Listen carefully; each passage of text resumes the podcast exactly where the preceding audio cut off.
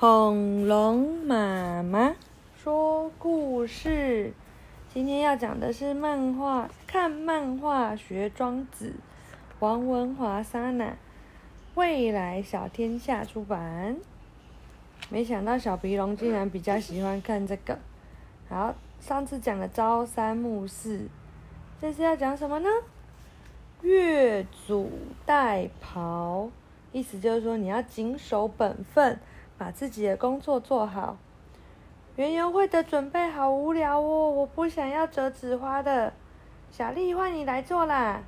这样不行，每个人都有自己的专长啊，根据专长来分配职务，才能有效率的合作呢。像厨艺精湛的阿信负责掌厨，拥有绘画才能的小丽负责海报，温柔的露露负责接待客人。细心的丽莎负责收钱，这这样的分工合作才能有效率。我们无法取代其他人的工作。不管啦，我就是要穿的美美的招揽客人。不管，好吧，既然你坚持的话，招揽客人的蔬菜人一直缺了一名。嗯、呃，这样我穿的美美的吗？那个。他穿成茄子的样子。哼，啊，啊，庖，庖人虽不至庖，师助不悦尊祖而待之矣。哦，超难的，逍遥游。翻译是说，庖是庖人是厨师，厨师不愿意下厨烹煮，主持祭祀仪式的人也不能放下礼器。代替厨师做他的分内工作，比喻不要逾越自己的职权而待人做事。哦，与同学合作要各司其职，各负其责，人人要做好自己的工作，团队才能产出最大的效率哦。有的时候我们不是做的不够，而是做了太多不属于自己的工作呢，对不对？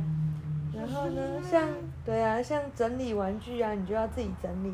不是叫妈妈整理，对啊，然后呢，而且就是如果你就是一直去做别人的工作，如果我一直帮你整理你的玩具，你就会觉得你好像没有办法把这件事情做好，反而你会觉得很消极，不想要再做了，然后团队会产生嫌隙，影响成果，哦，哦，所以在团队里面多抢一点工作做，表现自己很容易。只是这样的做法不会让你变得更好，反而会让团队开始分裂哦。但如果你愿意做个鼓励伙伴、激发大家热情的人，在提升别人的同时，也让团队产生更好的默契和向心力，那才是真的了不起呢。知道了吗？嗯，这个没讲。有啊，越俎代庖啊。这个。有啊，他说每个人都有自己的专长。要根据专长来分配职务，才能有效率的合作啊。所以这件事情就是说，如果小鼻龙今天的专长是画图，妈妈就让你画图；然后如果你的专长是着色，妈妈就让你着色；你的专长是堆积木，妈妈就让你堆积木，而不是妈妈说来我帮你，然后就帮你去去去去都做好。这样子你就会觉得啊，都是你在做，然后你就不想做了。